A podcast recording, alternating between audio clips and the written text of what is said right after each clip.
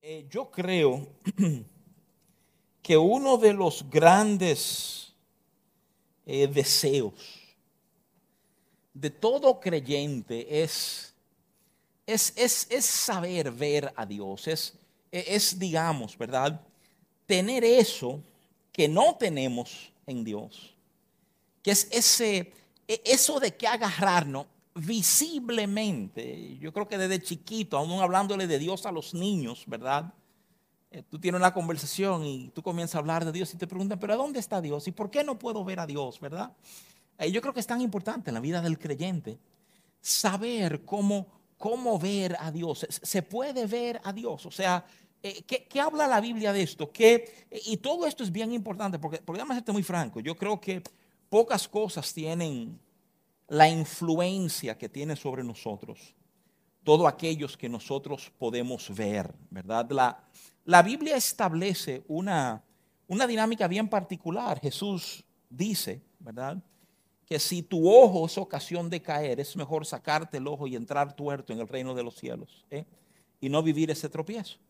Es curioso porque de alguna manera Jesús habla del impacto que lo que vemos tiene en nosotros. Y uno habla mucho de mantener los ojos puestos en Dios y las cosas de Dios y lo demás, pero, pero uno no siempre sabe cómo, cómo traducir, cómo, cómo es eso, cómo, cómo se ve eso. Y lo que yo quiero hacer esta noche, yo quiero examinar dos pasajes contigo, del Antiguo Testamento ambos, ¿eh? porque yo creo que de estos pasajes se extrae una serie de verdades que hoy en el Nuevo Testamento, a donde vivimos nosotros, bajo gracia, ¿verdad? O sea, nos hacen como mucho sentido en este entendimiento de cómo vivir vidas, ¿verdad? Fijados eh, eh, con los ojos puestos eh, en Dios. Entonces, vamos, vamos a comenzar. Déjame pedirte que me acompañen los que tienen Biblia, ¿verdad? Préndanla, vayan para allá. Éxodo 33, quiero leerte del 12 al 23, que hay en Éxodo 33, tú tienes una conversación ah, entre, entre, entre Jehová y Moisés, ¿verdad?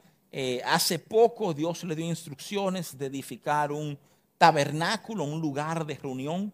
El tabernáculo tiene medidas muy precisas, igual que el templo. y, la presencia de Dios se manifiesta en este lugar. Moisés va allá y Moisés tiene estos intercambios con Dios. Y estamos entrando en este pasaje, digamos, a mitad de este intercambio. Ya hay cosas que se han dicho. Pero esta es la parte donde yo quiero hacer hincapié contigo. Yo quiero leerte este pasaje, luego vamos a resaltar algunas verdades y de aquí correr, ¿verdad?, a otro pasaje que nos va a dar un poquito más de luz sobre algunas cosas. Mira, Éxodo 33, del 12 al 23 dice así, dice, y dijo Moisés a Jehová, mira, tú me dices a mí, saca este pueblo y tú no me has declarado a quién enviarás conmigo. Sin embargo, tú dices, yo te he conocido por tu nombre y has hallado también gracia en mis ojos. De nuevo, para todo aquel que cree que gracia es asunto del Nuevo Testamento solamente, ¿verdad? Has hallado gracia en mis ojos. El verso 13 dice, ahora pues, si he hallado gracia en tus ojos, y esto, esto es fascinante, esto conecta mucho con lo que estábamos hablando este mismo domingo, ¿verdad? O sea, tú vas a ver que Moisés eh, eh, usa la gracia, él usa la gracia casi como un tipo de, eh, de moneda para con Dios, ¿verdad? O sea, dice, si he hallado gracia en tus ojos, te ruego que me muestres ahora tu camino para que te conozca y halle gracia en tus ojos y mira que esta gente es pueblo tuyo. En el 14 dice, y él dijo, o sea, Jehová responde, mi presencia irá contigo y te daré descanso. Y Moisés respondió, si tu presencia no ha de ir conmigo, no nos saque de aquí. ¿Y en qué se conocerá aquí que he hallado gracia en tus ojos, yo y tu pueblo, sino en que tú andes con nosotros y que yo y tu pueblo seamos apartados de todos los pueblos que están sobre la faz de la tierra. Y Jehová dijo a Moisés, también haré esto que has dicho, por cuanto has hallado gracia en mis ojos y te he conocido por tu nombre. Entonces en el verso 18 dice, Él entonces dijo, te ruego que me muestres tu gloria. Y le respondió, yo haré pasar todo mi bien delante de tu rostro y proclamaré el nombre de Jehová delante de ti. Y tendré misericordia del que tendré misericordia y seré clemente para con que él seré clemente. Dijo más, no podrás ver mi rostro, porque no me verá hombre y vivirá. Y dijo aún Jehová, he aquí un lugar junto a mí, y tú estarás sobre la peña y cuando pase mi gloria, yo te pondré en una hendidura de la peña y te cubriré con mi mano hasta que haya pasado. Después apartaré mi mano y verás mis espaldas, mas no se verá mi rostro. ¿Ok? Ahora, óigame bien, fuera de notas, fuera de todo, o sea, tú estás viendo una una conversación entre Dios y Moisés. Si esto te impresiona, si te impresiona, chequeate bien el verso 11, el verso anterior a donde comenzamos a leer, que dice claramente que Dios y Moisés hablaban como dos amigos. ¿eh? Y, y, todo esto, y quiero que tú recuerdes, que recuerda esto, todo lo que es el Antiguo Testamento es una sombra, es un símbolo de lo que sería nuestra relación con Dios a través de Cristo Jesús. ¿eh? Todo esto es, ¿verdad?, parte de lo que nuestra relación con Dios conlleva. Y, déjame decirte esto y perdónenme el momento, digamos, de, de, lo que puede parecer como un tipo de autopromoción. Eh, y te digo delante de Dios, no lo es. O sea, este domingo pasado predicamos un mensaje sobre gracia aquí en, en Palabras de Vida Vista, ¿verdad? Si tú no lo has escuchado, yo te aseguro que oír ese mensaje te va a dar un tremendo contexto para entender algunas cosas que vamos a hablar hoy. Entonces, si tú no lo has oído, por favor, saca un momento esta noche, mañana, ve a la página de internet icpb.org y escúchalo, descárgalo de ahí, óyelo, porque va a nutrir muchas cosas en ti, ¿verdad? Te va a ayudar a echarle mano a esto, porque si tú miras lo que está pasando en esta conversación, esto es una conversación que se está dando sobre una base de gracia. ¿eh? De que dice, yo he hallado gracia en la Bueno, pero si yo he hallado gracia en, tu ojos, en tus ojos, ¿verdad? Entonces, ayúdame en esto, ayúdame a conocerte más para que siga hallando gracia a tus ojos. O sea, y tú oye que gracia se usa. Moisés está pidiendo cosas por estar sobre esta condición de gracia delante de los ojos de Dios. ¿eh? Y, tú oyes que Dios dice, mira, bien me parece. Hay como una respuesta de Dios de ceder, de alguna manera dar lo que se está pidiendo, ¿verdad? yo creo que, que ahí hay una enseñanza seria para nuestras vidas, ligado a lo que quiere decir andar en gracia. ¿eh? Lo que quiere decir, lo que quiere decir vivir desde la gracia de Dios en nuestras vidas. Mira, el verso 12 nos enseña que Moisés estaba esperando que alguien estuviera con él, que alguien le acompañara. Parece ser que en sus intercambios con Dios, sobre todo aquellos de Éxodo capítulo 3, ese llamado que él tuvo, a donde Dios lo manda a él y eventualmente por la insistencia de Moisés le dice, mira, tu hermano Aarón irá contigo también. Moisés está como a la espera de que Dios señale quién irá con él. Y para sorpresa de Moisés, el verso 14 nos dice que Dios no pensaba mandar otro enviado o un hombre, ¿verdad? Sino Él dice, yo iré contigo. ¿eh? Pero, pero me impresiona cómo nosotros a veces tenemos una expectativa de cómo Dios hará las cosas y Dios tiene otro entendimiento de lo que eso representa.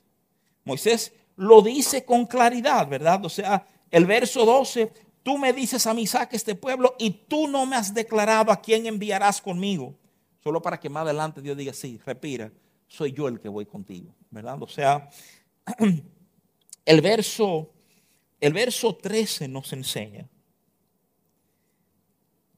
que aún dentro de la gracia, mira qué cosa extraordinaria, eh, Moisés viviendo en una gracia eh, eh, acrónica, ¿verdad? Porque uno dice, gracia se conoció en Cristo Jesús, Vimos que Juan dice eh, que de su plenitud tomamos todo gracia sobre gracia. O sea, desde gracia, Moisés pide algo.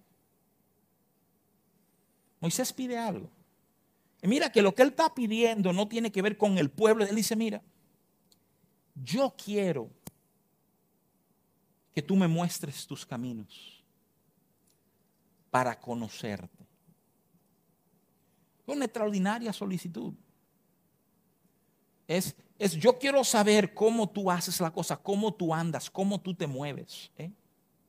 De hecho, déjame decirte que Dios le va a conceder esto a Moisés. Si tú brincas rapidito al Salmo 103, verso 7, tú vas a oír que el salmista David dice, sus caminos notificó a Moisés. Y después dice, y a los hijos de Israel sus obras. Es como decir, el pueblo de Israel vivió los milagros, vivió el impacto de Dios, pero Moisés, Moisés se llevó otra cosa. Moisés no se queda en milagros. El, el, diseño del milagro, y tú lo oyes en la voz de Nicodemo. Cuando Nicodemo habla con Jesús, le dice, sabemos que Dios te ha enviado porque nadie puede hacer las cosas que tú estás haciendo si Dios no estuviera con ellos. O sea, la idea de milagros era, era atraer. La idea de milagros era que gente se despertaran en sus corazones en un entendimiento de que Dios está haciendo algo. Pero, pero déjame ayudarte a entender algo. Y es algo que exhorto, ¿verdad? Conecta con este tema que pueda quedar en nuestra mente y en nuestros corazones. El, llamado nunca fue de vivir de milagro en milagro. Hay gente que son medio milagros, que están, están detrás del próximo mover, de la próxima obrar, de la próxima...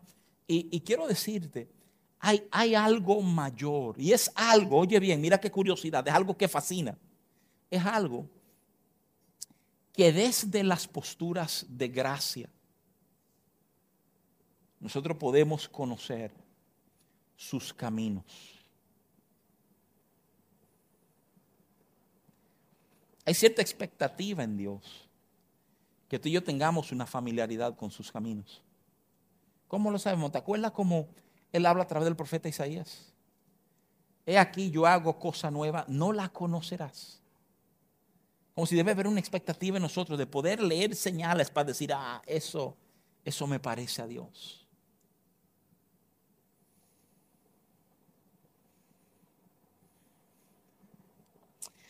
El verso 14 de ese pasaje de Éxodo 33 dice que después de Moisés hablar de su deseo de estar conectado a gracia, Dios le confirma que Él es quien va a ir con Moisés.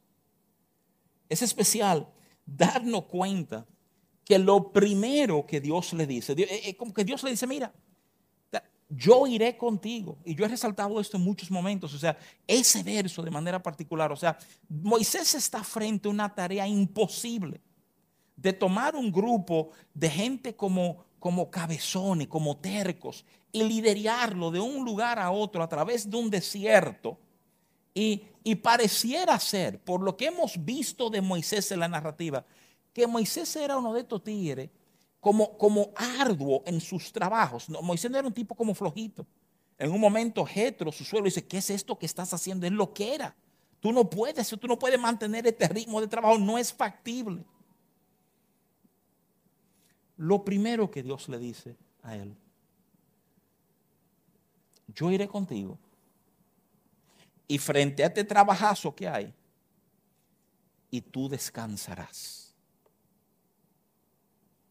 y como que no suena del todo como, como lo del lugar. Frente a un reto enorme, yo iré contigo y te daré paz. Yo iré contigo, te daré sabiduría. Yo iré contigo, te llenaré de valentía. No, yo iré contigo y tú descansarás. Vamos a decirte algo. Yo creo que probablemente esa palabra es uno de los aspectos, óyeme bien, más atractivos del Evangelio hoy día. gente tan cansada, gente tan harta. Desde los muchachos con sus profesores y clases, a los empleados, a los empresarios, cuánta fatiga y cuánto cansancio hay.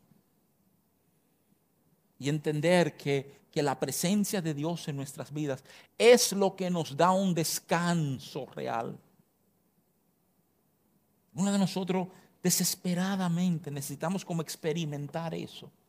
Y de nuevo, por favor, conecta los puntos. Todo esto desde esta postura de gracia, ¿verdad? El, el, el verso 15 es un amén. Es Moisés decir, de acuerdo, de acuerdo, eso es lo que quiero. Es más, si tú no vas a venir conmigo, si no eres tú, quedémonos aquí, no nos saque de este lugarcito que hemos encontrado.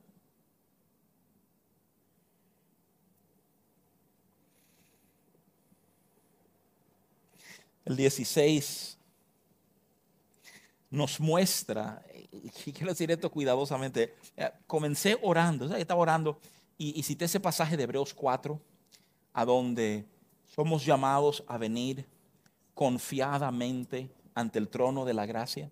¿eh?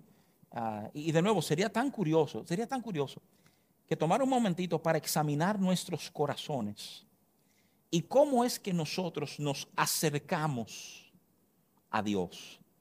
Si es temerosamente, si es con vergüenza, si es como medio, mire, perdóname, que yo sé que usted está ocupado, pero, ¿verdad?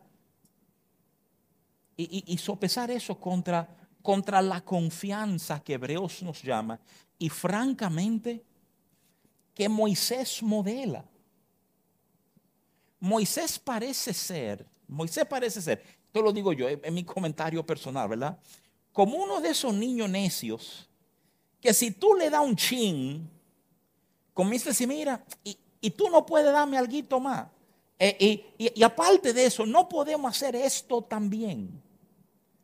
Si tú te detienes por un momentito y consideras que Él está en medio de la presencia de Dios, la Biblia dice, de nuevo, los versos que preceden este texto, que cuando Moisés se paraba para ir al tabernáculo, ¿sabes lo que pasaba? Aquella nube de gloria cubría el tabernáculo. Moisés está sentado entre este humazo, me imagino yo allá adentro, en este intercambio con Dios. Y este intercambio que no se detiene diciendo, yo iré contigo. Y si tú vas conmigo, entonces, también no pudiéramos hacer que este grupo de gente sean diferentes. Y Dios le dice, bien me parece, lo que te, te voy a conceder lo que tú me has pedido. Qué cosa increíble. Gracia nos lleva a pedir cosas que no son concedidas. Si no hay un entendimiento de gracia, tampoco hubiera la solicitud. Y probablemente no nos concederían eso que nosotros realmente queríamos ver que pasara en nuestros corazones. El 17 es ese recordatorio. Moisés juega la baraja. Tú dices que tú hasta conoces mi nombre. Dios lo vuelve a afirmar. Yo sé quién tú eres. Qué, qué cosa hermosa. Simplemente si uno se detiene como a juntar las piezas. Gracia no escasea cuando somos reales delante de Dios. Por lo contrario, es como si nuestra transparencia nos permite disfrutar más plenamente de toda la gracia que Él tiene dispuesto para nosotros. Moisés está manejando de una manera eh, transparente con el Señor. Y Dios le recuerda, yo sé quién tú eres. Escúchame, Él nunca se ha equivocado contigo. Yo nunca he pensado que tú eres otra persona. Como ha de esperarse, por ser gemelo, muchos me han confundido con mi hermana. A mí me han dado golpeadas que no eran mías. ¿eh? Sí, sí, es verdad. Golpe me dieron que no me pertenecía. Solo para venir a enterarse y decir, mi madre, yo te iba a decir que no pasara por allá porque yo tuve un problema con fulano, ¿verdad? O sea, pero tarde llegó el aviso. Y me confundieron y me dieron. ¿eh? ser un gemelo es vivir en eso de que todo el mundo te confunde. Y tiene un peso muy particular para mi vida la idea de que Dios nunca se ha confundido con nosotros. Nunca. Y Él no se confunde contigo. Ese momentico, piensa en estos elementos. Presencia de Dios, gracia, familiaridad. Con, todo eso se encuentra como, como en este momento. Gracia lleva a Moisés a pedir lo que tú no oyes a ningún otro personaje bíblico pedir. Gracia lleva a Moisés al punto de decir, yo quiero verte. Déjame ver tu gloria. No, no hay un cruce de vocablos. Es que la gloria de Dios y Él son inseparables. Es la misma cosa. Yo quiero ver tu gloria. Le dicen, yo quiero verte a ti.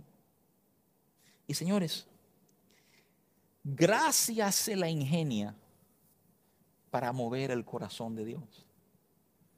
Dios, me encanta que Dios, Dios da como reglas, Moisés, nadie puede, ningún hombre puede ver mi rostro.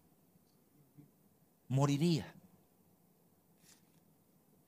Pero oye como Dios se la ingenia. Pero mira lo que vamos a hacer. Señores, consideren eso. Dios le está diciendo a Moisés, vamos a buscarle la vuelta.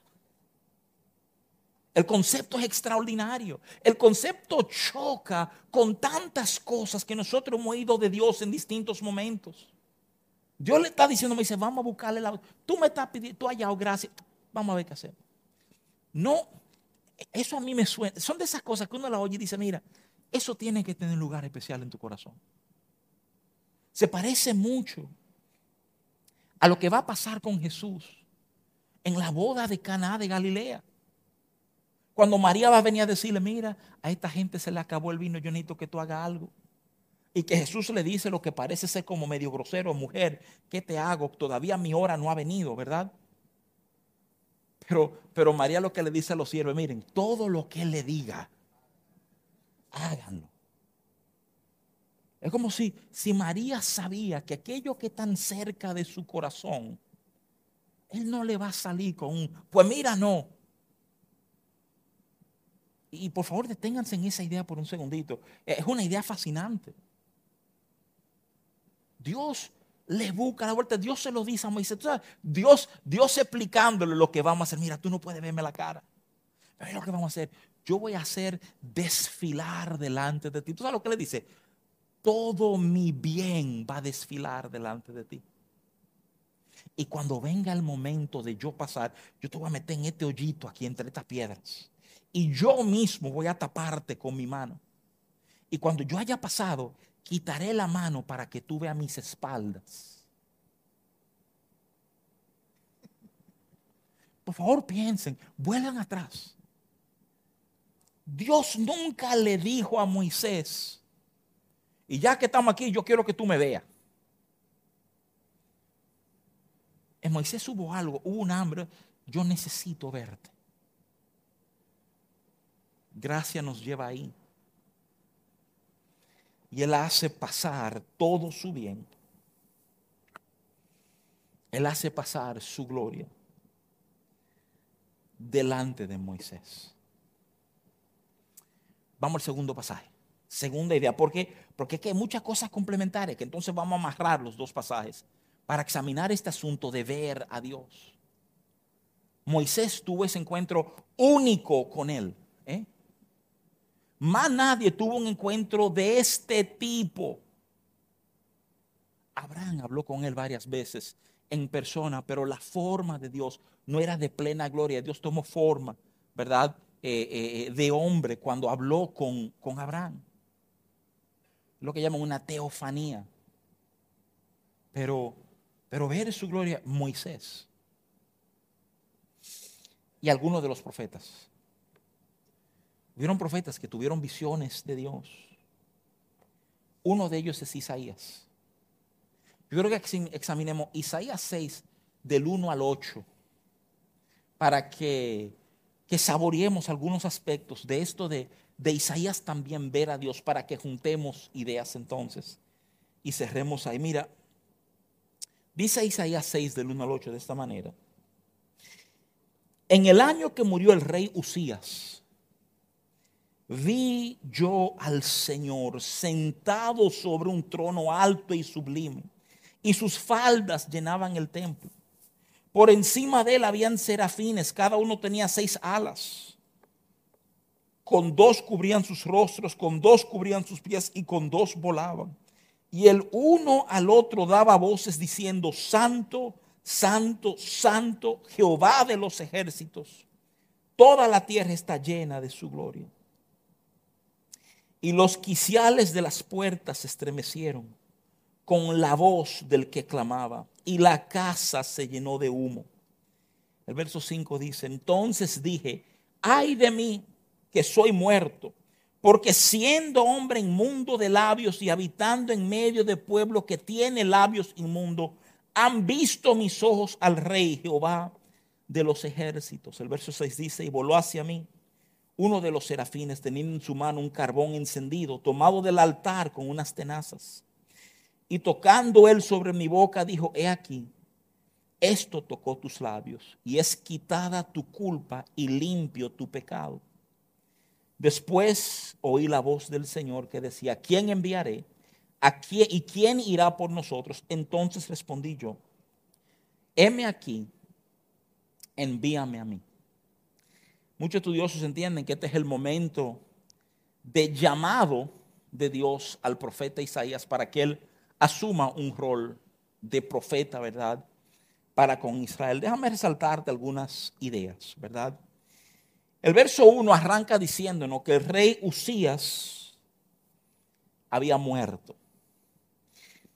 Usías había sido un buen rey. De hecho, si tú lees Segunda de Reyes 15:3, dice, e hizo lo recto ante los ojos de Jehová. Si tú lees el libro de Reyes y de Crónicas de manera bien curiosa, eh, Reyes y Crónicas pasan juicio sobre los reyes, te dice, e hizo lo bueno ante los ojos de Jehová, o te dice, e hizo lo malo ante los ojos de Jehová. Usías cae en la, la categoría de buenos, aunque, aunque su fin, el desenlace de su vida es trágico. Usías toma el poder teniendo 16 años y va a gobernar 52 años. ¿eh? La Biblia nos dice varias cosas sobre él. En, en segunda de Crónica 26, 5, dice, y persistió en buscar a Dios en los días de Zacarías, entendido en visiones de Dios, y en estos días en que buscó a Jehová, él le prosperó. Segunda de Crónicas 26, 8 dice, y dijeron los amonitas, y dieron, perdón, los amonitas presentes sus días, y se divulgó su fama hasta la frontera de Egipto, porque se había hecho altamente poderoso. Y lo que te comentaba que terminó mal, segunda de Crónicas 26, 16. Mas cuando ya era fuerte, su corazón se enalteció para su ruina, porque se rebeló contra Jehová su Dios, entrando en el templo de Jehová para quemar incienso en el altar del incienso. La Biblia dice que cuando él toma esa libertad, le brota lepra en la frente inmediatamente. ¿eh? Al tiempo va a morir. Y es, y es curioso entender eso, entender el contexto en el cual Isaías tiene esta visión, porque uno casi pudiera decir que en el año que murió un gran y sabio rey, que tuvo un fin trágico, Dios se le reveló a Isaías. ¿A dónde estaba Dios? En la visión de Isaías, ¿cómo describen a Dios? Lo describen, mira qué cosa. Un momento terrible para el país, cambios inminentes, inseguridad, incertidumbre. Hay algunos estudiosos, algunos estudiosos, no hay mucho respaldo bíblico para la idea, pero trazando familias piensan que Isaías estaba emparentado con este rey. De una manera u otra, la muerte del rey desemboca en una visión de Dios. Y mira qué cosa, aunque hay un momento caótico entre nosotros por la muerte trágica de este rey, Dios está sentado sobre su trono. Considera eso por un momentito. Hay situaciones que nos pueden hacer sentir que Dios ha perdido control de algo. ¿eh? Pero la realidad de pensar en un Dios sentado en su trono es la afirmación de que no, no, espérense. Aunque nos estemos volviendo locos, Dios no ha perdido el control de este asunto. El hecho de que haya momentos adversos, situaciones confusas, no quiere decir que Dios de alguna manera no está aquí. Me impresiona el verso 5, a donde Isaías responde de una manera muy distinta que Moisés. Moisés aparentemente hay cierta familiaridad con la presencia de Dios. Isaías, Isaías ve la presencia de Dios y entra en un pánico y lo primero que dice y sale su boca, soy hombre muerto. Morí, hasta aquí llegó mi historia. Yo sé lo que Dios le dijo a Moisés, que nadie podía verlo y aquí estoy yo viendo a Dios y él entiende su él entiende su historia. Yo soy un hombre de labios inmundos que vivo entre un pueblo de labios inmundos. Ya, hasta aquí llegué. Y tú sabes que es ahí en Isaías a donde comenzamos a ver y entender que tú y yo nunca pudiéramos hacer nada para estar aptos, listos, bien parados delante de Dios. Aún en la visión de Isaías, es uno de los serafines, uno de los ángeles que le ven la visión, que va y toma un carbón con unas tenazas y se acerca a él. Y es curioso, miren qué cosa, no se hacen el loco con el tema del pecado de Isaías. No es un tema ignorado ni olvidado. Pero, pero un ángel viene, coge un carbón y se lo pega en la boca, diciéndole ya, respira. Que con esto todo está resuelto. Con ese carbón tocar tus labios, tu, tu culpa desaparece. Tu pecado ya no tiene un peso delante de Dios. Ya Isaías oye que están preguntando a quién enviarán y él dice, envíenme a mí. Pero es fascinante cómo sin ser apto para estar en la presencia de Dios, es, es el mismo Dios que lo hace apto para estar en su presencia. Eso es gracia. Gracias cuando Él nos hace apto para cosas que tú y yo no merecemos, que tú y yo no nos ganamos que tú y yo no tenemos forma de decir, lo logré, lo hice. Gracias. Su gracia nos limpia, su gracia nos perfecciona. Ahora, tomando estos dos pasajes, y, he sido rápido, no, no me he detenido a exprimir todo lo que estos pasajes tienen. En gran parte, eh, te pido de manera intencional que tú lo revises esta semana, que tú tu mente y tu corazón vuelvan estos pasajes de Éxodo 33, de Isaías capítulo 6. Pero yo quiero resaltarte algunas, algunas cosas que podemos desprender de estos dos pasajes hablando sobre, sobre ver a Dios. Lo primero es esto. En ambos casos, tanto en la experiencia que tiene Moisés como en la experiencia que tiene Isaías con Dios, se dan cuenta de que los hombres no son lo que deciden, lo que Dios les muestra, lo que Dios les enseña. Considera eso por un momentito.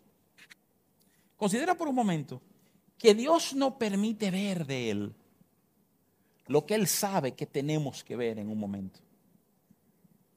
Y eso, eso es un paso, eso es un paso ganado extraordinario si logramos abrazar esa idea. Porque es el entendimiento, Dios me va a dar no lo que yo quiero, sino lo que yo necesito. ¿Eh?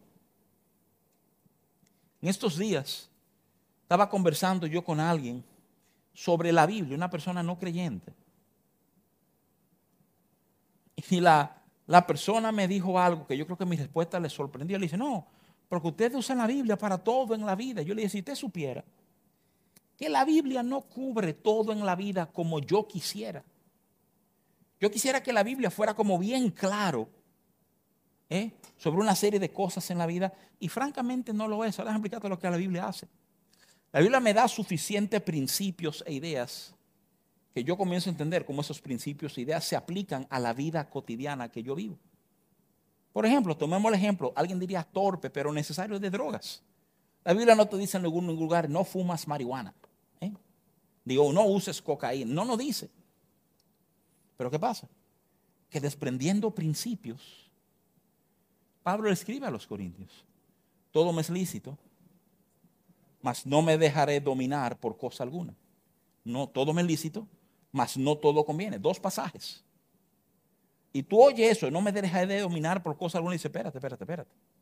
Si, si la droga está provocando una adicción y Pablo me dice que no me deje dominar por cosa alguna, ahí yo tengo un principio que puedo aplicar a cómo vivo mi vida. Se trata de, de, entender los principios, lo que, lo que Dios nos ha enseñado de Él va a ser suficiente si pusimos atención para ver los principios que van a marcar nuestras vidas, para, para entender sus formas, para entender sus caminos, ¿verdad? Lo segundo, y déjame calmar tu corazón en esto, no solo fuiste tú o un niño o Moisés que tuvo hambre de ver a Dios. Dios reconoce que esto es como algo en nosotros, al ser seres, terrenales, hay como, como una necesidad verse de ver cosas que sirve para guiarnos. Y yo quiero que tú sepas que eso es tan parte de la, de la misión, del porqué de Jesús. Tú ves el, el Antiguo Testamento se tiene que limitar a momentos de encuentro de este tipo. Momentos momentos sobrenaturales, momentos para, para un tipo de élite que tenía un acceso a Dios y una cercanía con Dios y eran profetas y los líderes del pueblo. Hay, hay un mensaje, un mensaje como, como a veces subvalorado en la crucifixión de Jesús. Mateo nos dice, Mateo nos dice que a la hora de su grito, el velo que separa el lugar santísimo del templo es rasgado de arriba abajo. Como, como, diciendo, ese lugar santísimo donde nadie tenía acceso, ahora por la muerte de Cristo es abierto a todos. Y la figura de Jesús se vuelve nuestro modelo de cómo es Dios. Si alguna vez tú te has preguntado, te dices, ¿cómo es Dios? ¿Cómo es Dios? ¿Cómo será Dios? ¿Verdad? La respuesta del Nuevo Testamento es míralo a Él.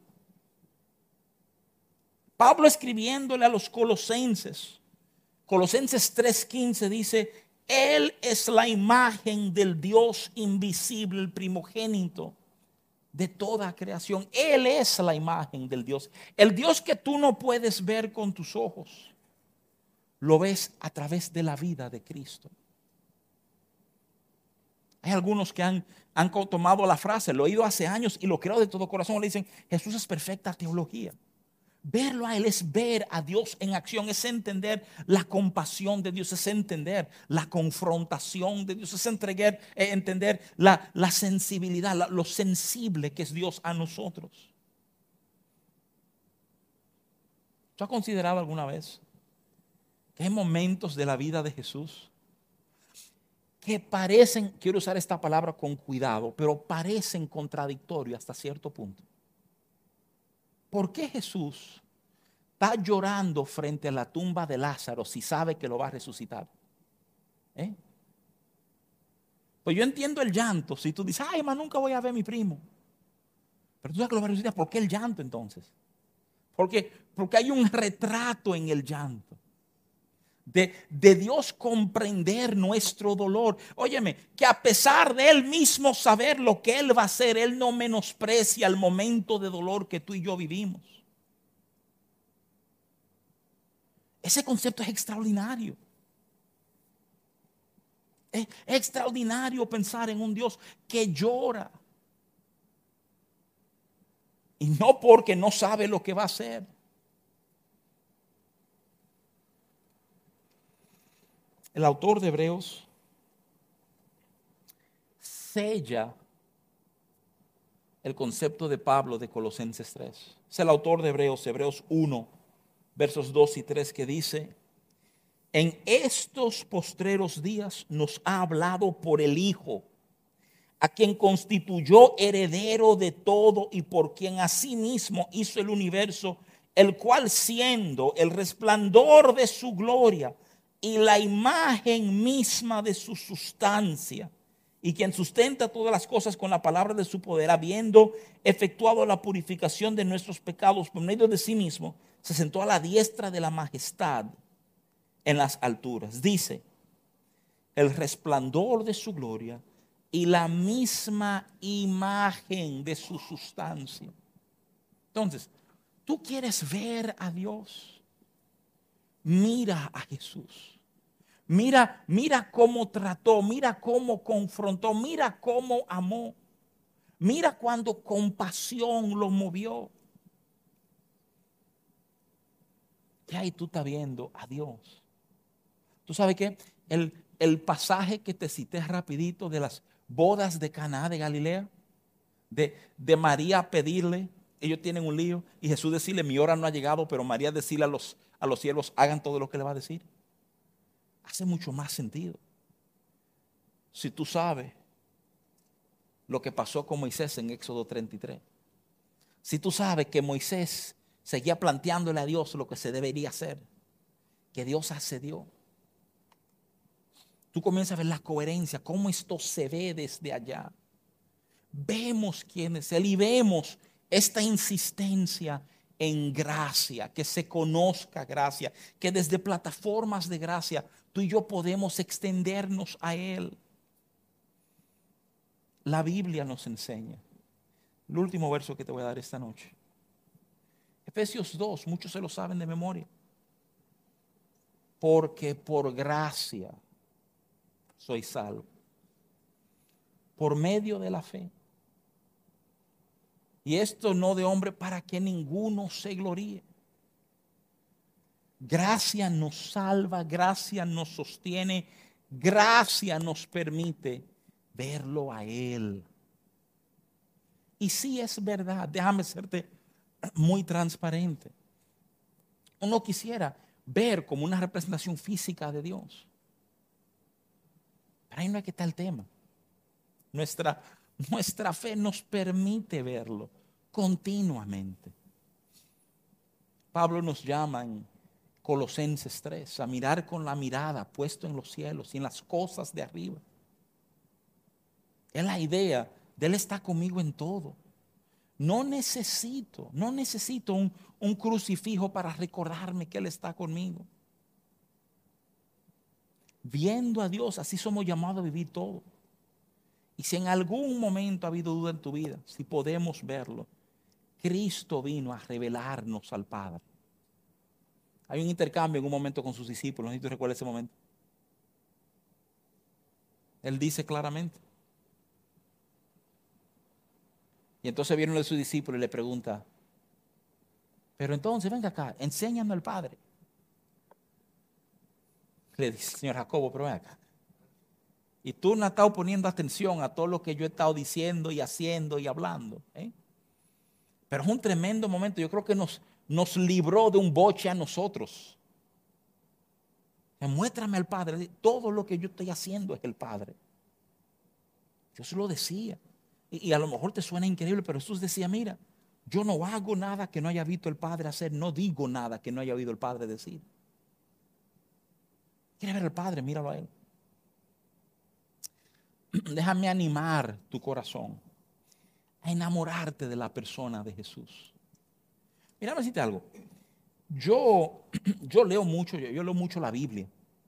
Quiero exhortarte a hacer lo mismo. Yo, yo, creo que hay libros cristianos muy buenos, de mucha edificación. Nada sustituye a la Biblia. Proponte siempre estar avanzando a través de uno de los evangelios. Aunque tú la otra cosa, agarra un evangelio. ¿Por qué? Porque ahí está el testimonio de Jesús. Y tú vas a descubrir cosas que Él dijo, que Él hizo, que van a nutrir tu vida en Él. Y las epístolas son chulísimas y son buenas, pero los evangelios van a ir revelando a nuestras vidas la verdad de Cristo. Amén, amados.